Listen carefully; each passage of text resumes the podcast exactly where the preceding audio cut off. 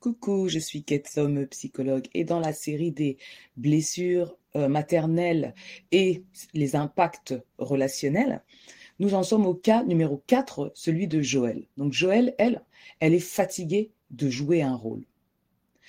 Joël approche la trentaine et se demande pourquoi ses relations amoureuses ne durent pas. Elle se retrouve constamment dans des relations dans lesquelles elle ne sait pas comment se comporter. Elle ne sait pas faire sans l'autre. Elle se considère elle-même comme une dépendante affective. Elle cherche continuellement à combler un manque affectif. Elle a constamment besoin de l'autre, hein, euh, que l'autre décide, que l'autre soit tout le temps là avec elle, pour elle, ce qui l'amène à, à apprendre ce qui veut bien d'elle. Joël ne sait pas quel rôle jouer dans une relation. Elle ne sait pas qui être dans une relation. Alors, quelle est l'histoire infantile de Joël? Joël a grandi avec une mère seule. Elle est donc fille unique du couple de sa mère et de son père, parce qu'entre-temps, le père, lui, il a eu d'autres enfants. La relation a pris fin très tôt dans son développement infantile. Hein. Donc, euh, Joël ne se rappelle plus, hein, n'a plus de souvenir du couple de ses parents. Euh, ne se rappelle plus d'avoir vécu avec ses deux parents. Son père a gardé un contact, mais un contact inconsistant avec, euh, dans son enfance. Hein. Elle a eu plus accès à son père lors de son adolescence. Lorsqu'elle demande à sa mère plus d'explications euh, en rapport avec le couple effectué par la mère et le père, la mère se ferme. Hein, et elle semble même meurtrie à l'idée d'évoquer cette expérience. Vu le comportement du père quand Joël a eu plus accès à son père, elle s'imagine qu'il y a eu de la violence conjugale. Donc Joël a grandi seul avec sa mère, hmm, une mère qui a du mal à s'épanouir dans des relations amoureuses. Elle a même euh, comme euh, argument répétitif qu'on ne peut pas faire confiance aux hommes. Et pourtant, la mère de Joël, quand elle est éprise d'un homme, elle en oublie sa fille. Elle en oublie de prendre soin de sa fille. C'est-à-dire que toute son énergie est à disposition de sa nouvelle relation avec cet homme-là. Et ensuite, déception. Et lorsqu'elle est déçue, elle n'est pas non plus disponible pour sa fille. Mais la mère de Joël a sa propre expérience. Elle n'a pas connu son père? Et elle est même euh, le fruit d'une relation illégitime. Donc n'a même pas grandi avec sa mère. Donc déjà, l'expérience de rejet pour la mère de Joël. Joël évoquera donc euh, l'expérience d'une absence émotionnelle de sa mère qui est dépressive hmm? et qui n'a pas du tout confiance donc en les hommes. Par contre, lorsqu'elle avait une certaine relation avec un homme, elle avait tendance à oublier sa fille. ok? Donc de profiter de son histoire euh, amoureuse, euh, aussi courte soit-elle, elle en oubliait sa fille. Donc elle mettait sa fille de côté. Et donc Joël n'a pas connu euh, ce qu'on peut appeler une intimité émotionnelle avec sa mère. Donc cette dernière tellement préoccupée par ses propres difficultés émotionnelles. ok? Et donc, afin de développer une sorte de voilà de relation avec sa mère parce qu'elle en avait quand même besoin. Joël a appris très tôt à mettre de côté ses besoins à elle, ses besoins affectifs, pour faire plaisir à sa mère. Euh, voilà. Elle a donc joué un rôle qui satisfaisait à sa mère. Puisque Joël a dû euh, voilà prendre soin d'elle-même émotionnellement, euh, elle s'est dit, bon, euh, je suis autonome émotionnelle, je peux être autonome dans d'autres domaines. Elle a quitté le, nid rapidement, c'est-à-dire à partir du moment où elle a commencé l'école supérieure. Elle est partie. Donc on s'imagine bien que euh, Joël a grandi dans une certaine solitude émotionnelle. Elle a appris à ne pas gêner émotionnellement hein, et à écouter donc les émotions des autres et à mettre les émotions des autres en priorité par rapport à ses propres émotions pour ne pas gêner. Ok? Parce que dès qu'elle voulait euh, partager émotionnellement, sa mère n'était pas disposée ni disponible. Ok, donc ça se terminait soit par des pleurs de la mère parce qu'elle ne supportait pas entre guillemets les débordements d'émotions de sa fille, c'était trop lourd pour elle à porter. Euh, même quand il y avait voilà des explosions de joie, c'était beaucoup trop lourd à porter aussi pour la mère soit la mère devenait nerveuse, soit elle, elle, se fâchait, soit elle, voilà, elle pleurait, voilà, pour faire comprendre euh, à sa fille qu'elle est en détresse émotionnelle. Et donc, du coup, la fille, euh, Joël, a appris à ne pas déborder, entre guillemets, émotionnellement. Pour sauvegarder le lien, un lien dont elle avait besoin avec sa mère. Donc, elle a développé ce qu'on peut appeler un faux self, quoi, donc jouer un rôle. Euh, et du coup, a été parentifiée par la mère. Et donc, la mère, euh, au lieu, elle, en tant que parent, euh, d'effectuer ce mirroring, c'est-à-dire le mirroring, euh, quand, nous, en tant qu'enfants, on est en colère, alors le parent d'exprimer le fait qu'on est en colère, hein, donc de mettre le terme à l'émotion, et de demander des explications et essayer de euh, réconforter l'enfant. Non, ce qui se passait plutôt, c'était que la maman se mettait en colère, se mettait en colère, et que la fille devait bah, jouer le rôle du parent.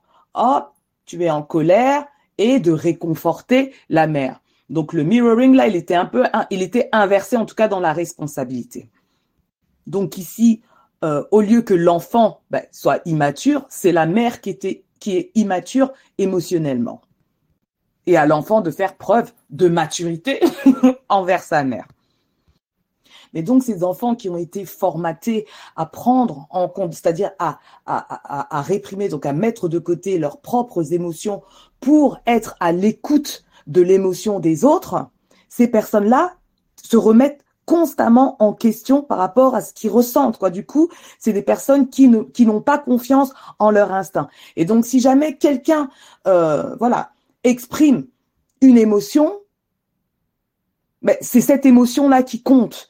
Et donc, cette, euh, euh, Joël a appris à ne pas s'exprimer émotionnellement, à ne pas s'exprimer, euh, exprimer ses points de vue, exprimer ses ressentis de peur de blesser quelqu'un.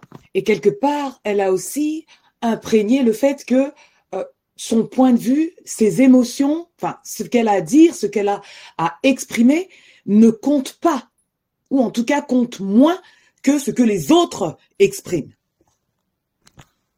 Et donc du coup, euh, Joël a euh, appris à avoir des, des relations dans lesquelles elle joue un rôle. Elle n'est pas vraiment elle, en fait, elle ne sait même pas comment être elle, puisque à chaque fois, on lui a appris qu'en gros, être elle, c'est pas ça, hein, qu'elle doit prendre en compte l'autre et pas elle. Donc du coup, au jour d'aujourd'hui, Joël ne sait plus, ne sait pas en fait qui elle est. Hein. Si, elle a, essayé de développer euh, euh, un self à elle, sa mère quelque part a refusé qui elle était et donc la formater en disant non, non, ce n'est pas toi, c'est moi. Donc c'est pas toi qui compte, c'est moi. L'autre donc. Donc Joël a grandi avec une mère qui n'était pas présente émotionnellement pour elle. De là euh, se développe un sentiment donc de rejet envers sa personne parce qu'elle ne, n'a pas le droit d'exister en fait. Hein. elle n'a pas le droit d'être qui elle est. La mère de Joël n'a pas appris à Joël ce que c'est que les limites parce qu'il y a plusieurs types de limites, Et il y a des limites aussi dans l'intime, des limites dans les émotions aussi, quoi. Même si les besoins physiques ont été euh, répondus par la mère, donc de manière sensible et constante, c'est-à-dire qu'elle n'a pas manqué de matériel, n'a pas manqué de nourriture, émotionnellement, la mère de Joël a failli parce qu'elle-même, euh, voilà, confrontée à ses propres difficultés émotionnelles. Donc la mère de Joël a pris soin de Joël matériellement, physiquement, mais n'a pas su protéger émotionnellement sa fille. Et comme je vous disais donc à la première vidéo, tous les enfants ont besoin donc de soins, hein, donc les soins euh, physiques, les soins émotionnels, les soins développementaux et malheureusement, malheureusement, factuellement, euh, les soins émotionnels font aussi partie des soins développementaux. Je reviendrai là-dessus juste après. Euh, l'enfant a également besoin de protection. Joël a manqué de protection émotionnelle également, quoi. Donc, comme je vous disais, lorsque l'enfant est bébé, son seul moyen de communication, c'est du non-verbal, hein, et ou les cris, hein, les cris, les pleurs, voilà, pour marquer un certain inconfort. Et donc, la maman doit justement faire du mirroring et comprendre que l'enfant est en détresse hein, et d'essayer de tout faire pour réconforter cet enfant-là. Et donc elle le fait à travers donc son regard, à travers des sons, à travers son toucher. Hein. Une maman apprend à son bébé donc ce sentiment euh, euh, d'être pris en compte, ce sentiment d'être aimé. Donc à travers ces expressions faciales, la maman communique ses émotions et crée les circuits neuronaux pour le bon développement du bébé. Et donc les soins matériels, physiques et affectifs, donc ces trois composantes contribuent au développement des structures euh, cérébrales qui participeront donc à l'organisation du fonctionnement émotionnel, social, cognitif et comportemental de l'enfant, hein, qui deviendra un adulte. Tout ça pour vous faire comprendre que Joël a manqué de cette protection émotionnelle. Et donc, il est possible que, euh, justement, à cause de développement euh, de structures cérébrales qui ne se sont pas faites de manière effective, Joël ne sait pas comment agir dans une relation intime, dans une relation où justement euh, l'émotionnel joue. Donc la relation amicale, la relation intime. Lorsque Joël s'exprimait dans ses émotions, sa mère était justement en détresse émotionnelle. Du coup, euh, Joël a appris que ses émotions peuvent être dangereuses pour les, autres. Ce qui fait qu'aujourd'hui, euh, Joël a peur de s'exprimer, c'est-à-dire qu'elle a peur de donner son point de vue si son point de vue ne va pas en gros avec la masse parce qu'elle a peur euh, d'être confrontée à une certaine émotion ou d'être confrontée à une émotion forte négative de la part de l'autre parce qu'elle ne sait pas comment elle va réagir elle va passer son temps à réfléchir à se remettre en question à, à se demander si euh, son action peut avoir des conséquences sur l'autre et, du coup d'être complètement paralysé dans l'action. Ce qui fait que Joël évite d'exprimer son désaccord. Elle évite d'exprimer euh, voilà sa, colère, hein, parce qu'elle ne sait pas comment faire avec ses émotions fortes, comment faire avec sa colère, comment faire avec euh, sa déception, de peur de blesser l'autre, de peur que l'autre la rejette comme sa mère l'a rejeté dans ses émotions. Le problème, c'est que puisque Joël n'est pas elle-même dans une relation, cela, euh, cela implique que ces relations sont basées sur quelque chose de faux. Et donc, la connexion, le lien avec euh, les autres personnes ne se fait pas de manière authentique hmm, parce qu'elle a peur. Mais toutes ces émotions, elle les vit de l'intérieur. Elle passe son temps à réfléchir sur ses émotions. Ses émotions se bousculent à l'intérieur et elle a vraiment peur, peur de s'exprimer parce qu'elle ne sait pas, c'est-à-dire qu'elle a aucun contrôle. Elle n'a pas appris à réguler ses émotions. Hein. Elle ne sait pas comment gérer ses émotions négatives, tout simplement. Ce qui la met dans une posture très compliquée dans des relations parce qu'elle ne sait pas établir des limites pour pouvoir se protéger elle, pour pouvoir protéger la relation et pour pouvoir même protéger l'autre. Joël n'a pas euh, eu pour euh, exemple un couple fonctionnel. OK, n'a pas eu ça comme exemple. À partir de l'adolescence, elle a plus de euh, contact avec son père. Lorsqu'elle va chez son père, son père super autoritaire ne lui permet pas non plus d'être ouverte dans ses émotions. C'est-à-dire que si, et bon, le père, il a aussi d'autres enfants, il a eu euh, d'autres femmes avec d'autres enfants. Bref. ne me dites pas que vous connaissez euh, l'ethnie de cette personne. Bref. il a eu d'autres foyers, d'autres enfants. Donc, elle a des demi-frères et sœurs.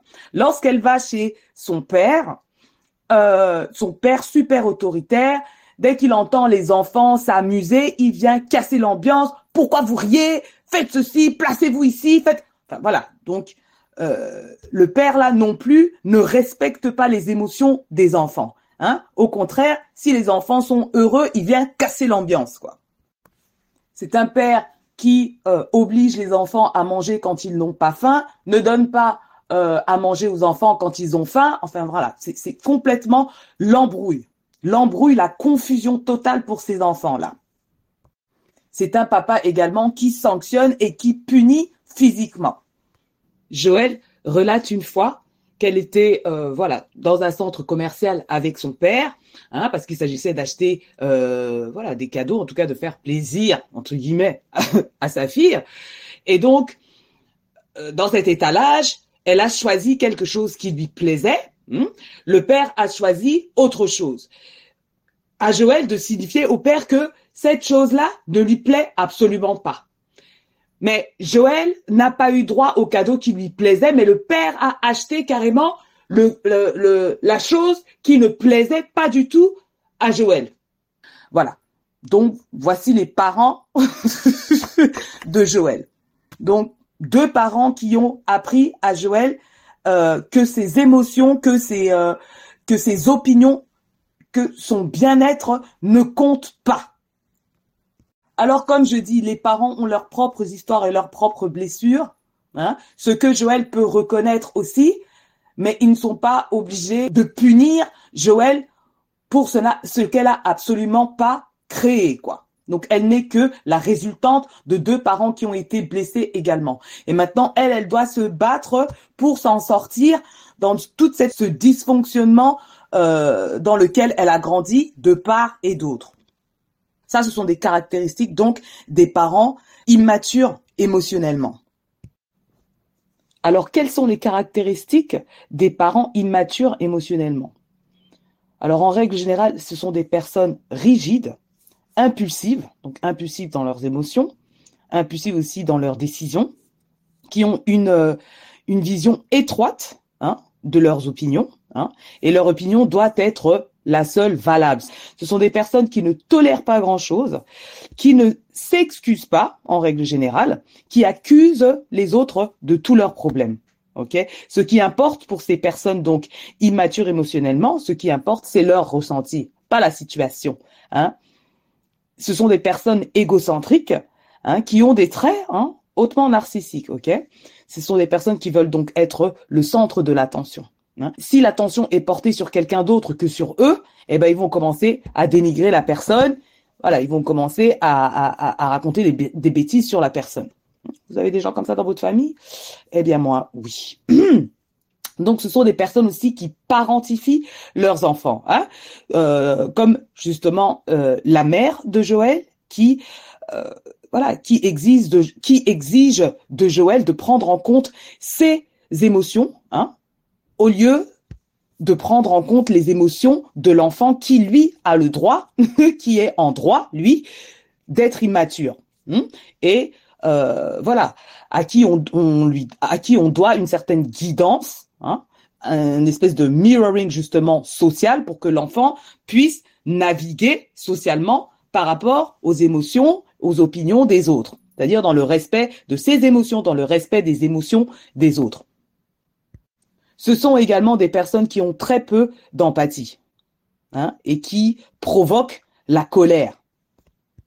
Et clairement, ces personnes ont des blessures maternelles ou au moins des, des blessures parentales. Mais c'est pas la faute des autres. et donc, du coup, ces parents, parfois, donc, ont des enfants qui se comporteront comme eux. Hein, donc, c'est ceux qui vont externaliser euh, leurs émotions à outrance, hein, parce que bon, on, externalise euh, pratiquement tous parfois, Et des personnes donc comme Joël qui internalisent. Hein. Donc ce sont des personnes qui passent leur temps à être dans la réflexion, hein, plus que dans l'action. Alors que ceux qui externalisent sont d'abord dans l'action, hein, et peut-être un jour vont-ils se mettre dans la réflexion. Donc bien sûr, dans cette vidéo, on se concentre surtout sur les personnes comme Joël qui, eux, internalisent et donc qui sont bloqués, hein, parce qu'ils sont tout le temps en réflexion de comment ils doivent se comporter, hein, et ils, sont carrément empêchés de se mettre dans l'action. Parce que bien sûr, donc la réponse de ces enfants qui ont été euh, euh, voilà éduqués par des parents immatures émotionnellement, se trouve dans un spectrum, ok, donc dans un continuum. Donc il y a, euh, on va dire, celui qui externalise à l'extrême et celui qui internalise à l'extrême. Et donc les personnes comme Joël sont ceux qui internalisent. Et ces personnes-là sont très sont très sensibles. Hein. Ils ont des émotions fortes. Donc c'est des personnes qui pleurent facilement. Hein. Ils, ce sont des personnes qui ressentent les émotions de manière profonde. Et donc, ce sont des personnes qui ont un, grand besoin de, de lien, donc de connexion émotionnelle avec d'autres personnes. Mais parce que leur première connexion, donc avec le premier autre, avec leur mère, leur a fait comprendre que ce sont les besoins de l'autre qui comptent, qui priment. Mais ces personnes-là pensent que, euh, voilà, ils doivent être celles qui vont donner dans la relation ils continuent à penser qu'ils doivent mettre les gens en premier lieu, en priorité, hein, à leur dépens. Donc les personnes comme Joël qui ont grandi avec des parents immatures euh, émotionnellement sont des personnes qui s'excusent parfois d'avoir des sentiments même négatifs quoi. Et c'est même des personnes qui ont du mal à se mettre en colère hein, et qui ont même peur de la colère. Donc euh, euh, voilà, je me rappelle d'une cliente qui me racontait une histoire donc euh, assez voilà quoi, difficile à entendre, mais elle n'arrêtait pas de s'excuser, hein, de s'être mise en colère et de devoir raconter cet épisode qu'elle trouvait mais peut-être voilà idiote de sa part de s'être mise en colère, alors qu'on a le droit d'avoir nos sentiments. On n'est peut-être pas obligé de agir sur ces sentiments, mais on a le droit d'avoir tous ces sentiments-là, hein, qui, qui, font partie de l'expérience humaine. Et comme euh, voilà, Joël donc est une personne qui passe son temps à réfléchir et à se remettre en question sur son ressenti, euh, surtout d'ailleurs même sur le ressenti des autres, elle ne voit pas, euh, du moins elle ne sait pas comment agir lorsque une limite a été transgressée. C'est-à-dire que souvent, la limite transgressée, on la ressent dans sa chair, mais elle ne sait pas comment réagir. Elle ne, euh, euh, sait même pas comment vivre cette expérience de, de, de, manque de respect, hein, de peur tout le temps de, de, de, de ne pas prendre en compte le sentiment, les émotions de l'autre et peut-être justement se sentir bête de réagir ou d'avoir une émotion négative par rapport à un manque de respect qu'on vient de lui faire. Et donc ce sont des personnes qui peuvent être sujettes à l'abus parce que, parce que ne reconnaissant pas les signes avant-coureurs et également peut-être rester dans ce type de relation, hein, de peur de se retrouver seul, de peur de se sentir rejeté, hmm, et peut-être même de peur de blesser l'autre dans ses émotions. Et donc, ce sont des personnes qui peuvent se retrouver sur les genoux dans une relation parce que tout le temps en train de réfléchir, tout le temps en train de se remettre en question et tout le temps en, euh, en train d'essayer de, euh, de conforter l'autre dans ses émotions Hein Encore une fois, en réprimant ses propres émotions. Alors qu'encore une fois, une relation s'effectue dans le donnant-donnant. Hein Et donc, ce n'est pas en se négligeant, en s'auto-négligeant, que la personne en face va nous respecter. Au contraire, on apprend à la personne à ne pas respecter nos limites. Parce que c'est à nous, encore une fois, d'assurer la fermeté de nos propres limites, donc selon nos principes et nos valeurs. Mais aujourd'hui, Joël ne sait même pas qui elle est, hmm? parce que elle, a appris que dans une relation, c'est à elle de faire, c'est à elle de jouer un rôle et le rôle le plus important, c'est-à-dire de se mettre de côté pour faire vivre l'autre. Et ça, ça ne va pas. Et la relation n'est pas tenable, ni pour Joël, ni pour l'autre. Joël se sent seul dans la relation, hein, et se sentira seul après la relation tout le temps en réfléchissant, en se demandant ce qu'elle aurait pu faire pour éviter l'échec de cette relation. Donc, comme je vous disais pour Nadège et pour n'importe qui en fait, hein, les relations euh, vont permettre hein, de travailler des patterns donc difficiles de notre histoire infantile. Et c'est pour qu'on évolue, ok? C'est pour qu'on travaille cette blessure et que cette blessure-là enfin guérisse, ok? Donc, attachez votre ceinture parce que voilà, on va même dans une relation saine, hein, euh, on aura des choses à travailler dans la relation. Donc ça, c'est la bonne nouvelle en fait. C'est pas simplement une mauvaise nouvelle. C'est une bonne nouvelle. Ok? Et donc, la première chose à faire pour Joël, c'est de reconnaître l'incapacité de sa mère à être présente émotionnellement pour elle. Donc, comme pour Nadège, je disais de ne pas attendre que sa mère un jour soit présente comme on l'a toujours voulu. Il est possible que sa mère reste incapable jusqu'à la fin de sa vie. Et de décider enfin du type de relation qu'on peut avoir avec notre mère tout en préservant notre bien-être. Ensuite, Joël doit se poser hein, et essayer vraiment de créer ou de réinventer des nouveaux principes hein, en, euh, en trouvant de nouvelles valeurs à incarner. Parce que nos principes et nos valeurs font état aussi de notre identité. Et donc, en réfléchissant sur ces principes et ces valeurs qui sont importants à incarner pour elle, elle en apprendra plus sur son identité, sur qui elle est, sur comment elle a envie d'exister.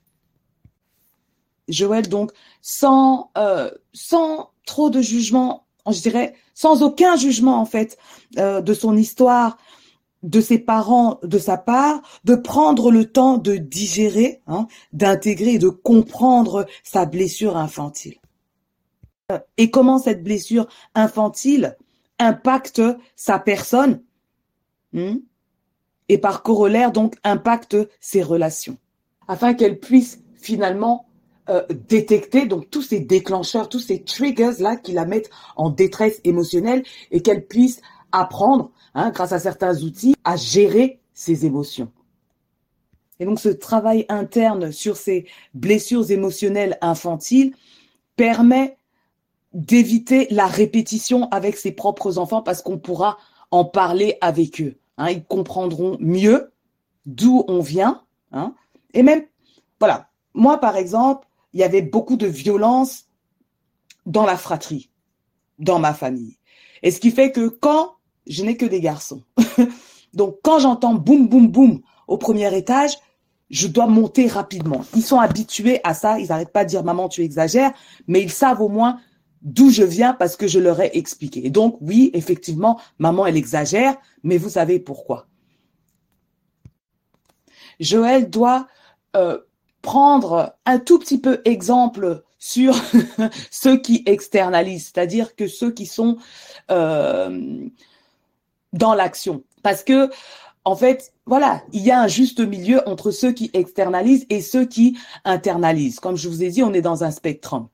Euh, dans un spectre. Je parle déjà anglais. Ce qui veut dire que le juste milieu, c'est oui, de prendre le temps de la réflexion, hein, mais à un moment donné, s'arrêter dans la réflexion et de prendre action. Alors que ceux qui sont dans l'extrême, euh, qui externalisent, eux, ils devraient plutôt prendre le temps de la réflexion hein, et d'agir ensuite. Donc je sais que pour une personne comme Joël, c'est prendre un risque. Prendre un risque hein, que l'autre en face ne soit pas content de nous hein, par rapport à nos émotions. Eh ben c'est pas grave. Hein, comme disent les Camerounais, le sang ne coulera pas des yeux. Lorsque quelqu'un nous a blessés ou lorsqu'on se sent blessé parce qu'il est possible que la personne n'a pas cherché à nous blesser, on a le droit de l'exprimer pour pouvoir, voilà, pour en parler, pour échanger, pour que cette expérience-là ne soit pas répétée entre nous. Ok, c'est une manière d'établir sa limite. Quand tu dis ça là, ça ne me plaît pas du tout. Ah bon? Ah, je ne savais pas et on en parle. Et si la personne respecte le fait que ça ne vous plaît pas du tout, elle ne le fera plus. OK? Parce que si elle le fait, qu'est-ce que cette personne risque? Les conséquences. Quelles sont les conséquences? Et respecter les conséquences si la personne transgresse encore une fois vos limites. Hmm? Parce que quand vous mettez vos limites, quand vos limites sont bien tracées, les personnes non, euh, ne peuvent que les respecter ou s'en aller, ou vous-même, vous vous en irez. Vous ne voulez pas continuer une relation euh, avec une personne qui vous manque de respect, vous serez malheureux et vous vous sentirez de toute façon seul. Donc, à quoi bon? À quoi bon? C'est-à-dire que quand vous êtes seul dans le respect de vos principes et vos valeurs, vous ne marchez pas seul, vous marchez avec vous. Ou vous marchez avec le divin pour les religieux. Pour les personnes ayant besoin donc de soutien pour pouvoir travailler toutes ces questions, n'hésitez surtout pas à être accompagné Hein, dans un suivi psychologique. Vous méritez d'être entouré et vous méritez d'être entouré de personnes qui vous donneront le respect que vous méritez. Donc voilà pour le cas de Joël. Euh, le dernier cas donc proposé pour cette euh, série euh, sur les blessures maternelles, il s'agira de Khadija. Khadija qui est actuellement en manque total de repères et d'appartenance car se sent trahi par toute sa famille. N'hésitez pas à commenter la vidéo et on se capte à la prochaine. Peace